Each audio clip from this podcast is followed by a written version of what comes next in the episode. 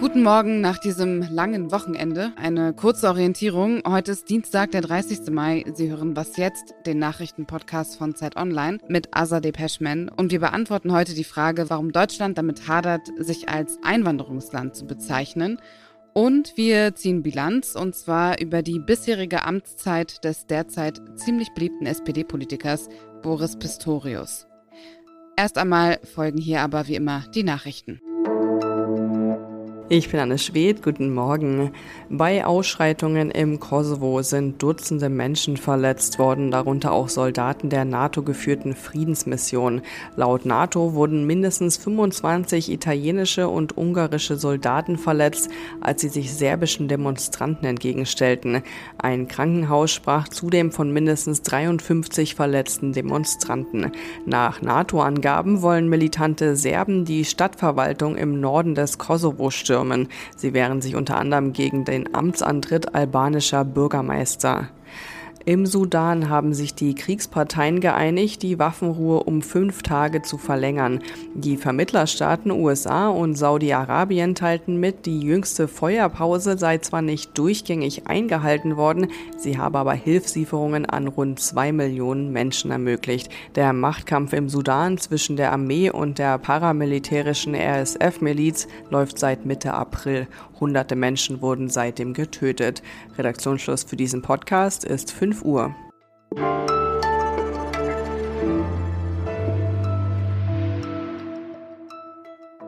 Seit über vier Monaten ist der Verteidigungsminister Boris Pistorius schon im Amt. Ein Amt, das im Vergleich mit anderen Bundesministerien nicht gerade die größte Halbwertszeit hat. Das Verteidigungsministerium wird ja nicht selten auch als Schleudersitz bezeichnet. Was Boris Pistorius von seinen VorgängerInnen aber unterscheidet, er ist der beliebteste Politiker. Ob sich dieser Zuspruch halten wird, gemessen an den Herausforderungen, die ihm bevorstehen, das weiß unser sicherheitspolitischer Korrespondent der Zeit, Hauke Friedrichs. Hallo Hauke. Hallo. Sympathien, Lob, Zuspruch, davon bekommt der Verteidigungsminister eine Menge seit Amtsantritt im Januar. Wer äußert eigentlich Kritik an Boris Pistorius? Das waren lange Zeit erstaunlich wenige oder gar keine. Also früher wurde ja immer gesagt, äh, jeder Minister bekommt 100 Tage äh, Zeit, um sich ins Amt einzuarbeiten. Davon sind wir ja lange entfernt. Aber bei Pistorius war es wirklich die ersten Wochen ganz still, keine Kritik, Lob, Zuspruch. Alle waren irgendwie erleichtert, dass die Amtsführung jetzt anders ist als bei der Vorgängerin. Nun äh, sind mehr Töne zu hören, die auch Kritik mittragen, zum Teil sehr vorsichtige. An Personalentscheidungen gab es Kritik. Pistorius hat ja viele viele Spitzenbeamte und Militärs ausgetauscht. Das hat er zum Teil nicht immer besonders gut kommunikativ umgesetzt. Also die Mitarbeiter haben viel aus der Zeitung oder aus Online-Medien erfahren, nicht direkt vom Minister.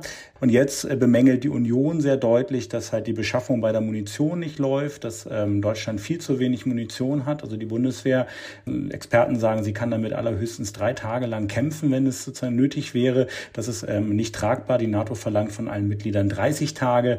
Und da ist tatsächlich wenig passiert und da ähm, versucht die Opposition jetzt den Minister unter Druck zu setzen.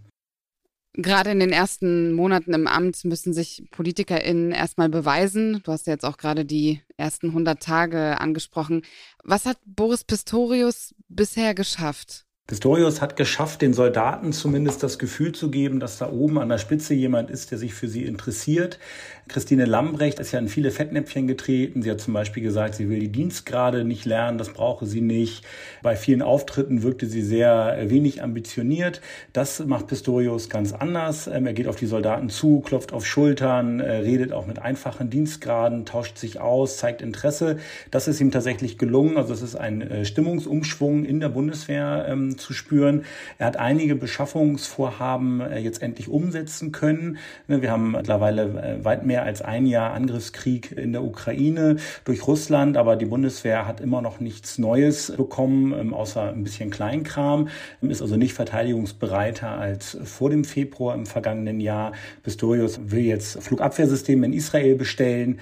Da soll der Vertrag bald unterzeichnet werden. Die Bundeswehr kriegt eine erhebliche neue Anzahl von Kampfpanzern und äh, da ist einiges einiges geschehen, aber man muss auch sagen, die Bundeswehr ist in einem wirklich schlechten Zustand. Sönke Neitzel, ein Professor aus Potsdam, sagt, dass sie eigentlich seit 2016 kaum noch kampffähig ist. Das ist natürlich äh, fatal für eine Armee, die jetzt gerade in der Landes- und Bündnisverteidigung gebraucht wird. Und auch beim Personal gibt es Riesenbaustellen. Also da hat Pistorius auch noch echt viel Arbeit vor sich. Ja, und eine andere Baustelle, das ist die Strukturreform der Bundeswehr. Das hört man auch nicht erst seit seiner Amtszeit und ist auch nur eine von vielen Herausforderungen, denen er sich stellen muss. Wird er all seinen Aufgaben gerecht werden? Also es ist kaum vorstellbar, dass er das alles schafft, denn ihm bleiben ja auch nur noch ein bisschen mehr als zwei Jahre, dann endet die Amtszeit.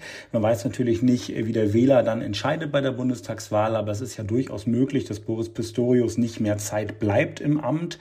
In zwei Jahren ist das eigentlich nicht möglich. Er hat viel angestoßen äh, bereits äh, und, und Sachen versucht, aber an eine richtige Strukturreform zum Beispiel ist er noch nicht rangegangen. Er lässt einen Planungsstab wieder einrichten im Bundesverteidigungsministerium.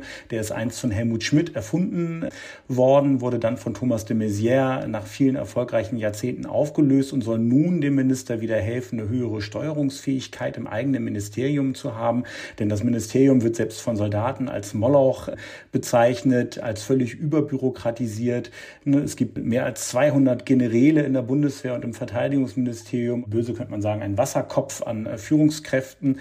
Und da soll viel geschehen. Aber wie gesagt, zwei Jahre sind halt wirklich eine kurze kurze Zeit für so eine Institution wie die Bundeswehr, die seit Ende 1955 besteht. Und die ausführliche Analyse von Hauke, die verlinken wir Ihnen in den Show Notes. Danke dir für deine Einschätzung.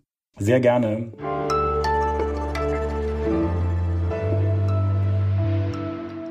Und sonst so? Es gibt ja so einige Gründe, weshalb Züge nicht fahren können. Alle, die häufiger die Deutsche Bahn nutzen, kennen das. In Mexico City konnte kürzlich die U-Bahn auch nicht einfach so durchrauschen und diesen Grund habe ich trotz wirklich vieler Bahnerlebnisse noch nicht gehört.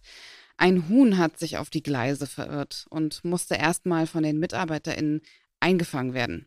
Danach ging der Betrieb dann wie gewohnt weiter. Es gibt dazu auch ein Video, wie man sieht, wie die MitarbeiterInnen versuchen, das Huhn einzufangen. Das verlinken wir Ihnen in den Show Notes.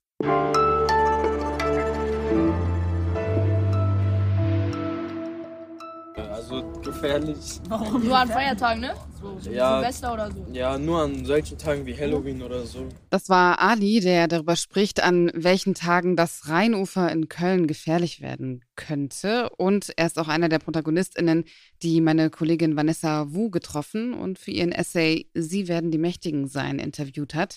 Der Text ist der Auftakt für den Schwerpunkt Weltland, der heute bei Zeit Online startet. Und über diesen Text spreche ich mit Vanessa Wu, Redakteurin im Ressort X von Zeit Online. Hallo Vanessa. Hi. Warum ist es so schwierig, dass Deutschland sich zu seiner Identität als Einwanderungsland bekennt? Ich glaube, Deutschland müsste sich dann damit auseinandersetzen, dass die Gesellschaft demografisch schon viel weiter fortgeschritten ist, als es ist und sich dann ziemlich für viele Leute wahrscheinlich unbequeme Identitätsfragen stellen muss. Also Deutschland ist gerade tatsächlich auf dem Weg dabei, dass die urdeutsche Bevölkerung oder wie auch immer man sie nennen mag, zu einer Minderheit im eigenen Land wird. Und dann muss man sich natürlich fragen, okay, wer sind denn die Deutschen dann so? Was ist Deutschland? Wer sind wir? Was wollen wir sein? Wer wollen wir sein? Und stattdessen hat man viele Jahrzehnte lieber ganz verleugnet, ein Einwanderungsland zu sein. Angela Merkel hat es 2015 zum ersten Mal ausgesprochen. Und jetzt, glaube ich, äh, wiederholen das PolitikerInnen die ganze Zeit gebetsmühlenartig wieder, aber eigentlich sind wir noch einen Schritt schon weiter. Du warst ja auch in Köln-Porz. Gilt Porz als Beispiel dafür, dass es häufig nicht um Herkunft, sondern um die Klassenzugehörigkeit geht? Nicht nur Klassenzugehörigkeit. Also ich war in Ports, weil hier ein sehr alter Konflikt im Grunde nochmal sehr plakativ wird. So hier sind die alten Deutschen und dann sind die sozusagen neuen Deutschen da und irgendwie kracht es einfach die ganze Zeit. Und die Gründe dafür sind auch Klassenzugehörigkeit. Also am Rheinufer beschweren sich die älteren AnwohnerInnen, dass es zu laut sei, zu zugemüllt sei zum Beispiel. Aber dort hängen eben nun mal eher junge MigrantInnen rum, deren Wohnungen zu klein sind, die wenig andere Orte haben, um auszuweichen, verbringen dort ihre Freizeit. Aber es ist auch ein Generationenkonflikt. Die deutsche Durchschnittsbevölkerung ist auch relativ alt. Und im Vergleich ist die Bevölkerung mit Migrationshintergrund zum Beispiel zehn Jahre jünger. Also da kommen sehr, sehr viele verschiedene Faktoren zusammen, die auch in Migrationsdebatten oft vermischt werden. Du beschäftigst dich ja mit dem System Schule und schreibst darüber, die Kinder haben sich verändert, das System eher nicht. Was müsste passieren, damit sich das System an bestimmten Stellschrauben ändert?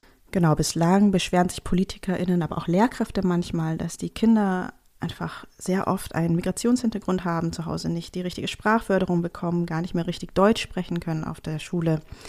Man könnte aber auch sagen, naja, das System der Schülerschaft angepasst, die nun mal da ist. 40 Prozent aller Kinder haben heutzutage einen Migrationshintergrund. Und Deutsch zum Beispiel kann man nicht mehr so unterrichten, als würden alle zu Hause selbstverständlich schon Hochdeutsch sprechen sondern das haben mir viele Deutschlehrkräfte gesagt, man müsste Deutsch heutzutage vor allem in Städten eher als Fremd- oder Zweitsprache unterrichten, also mit Elementen vom Fremdsprachenunterricht.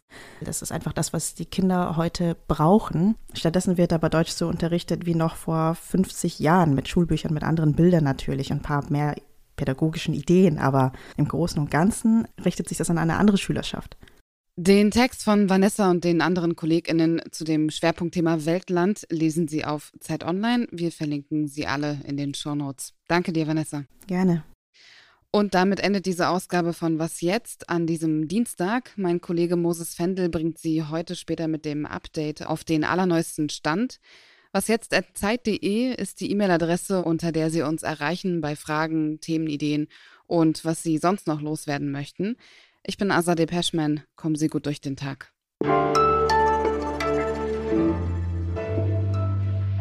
Wer äußert eigentlich Kritik an Boris, äh, doch, sorry, ich hätte fast Boris Palmer gesagt.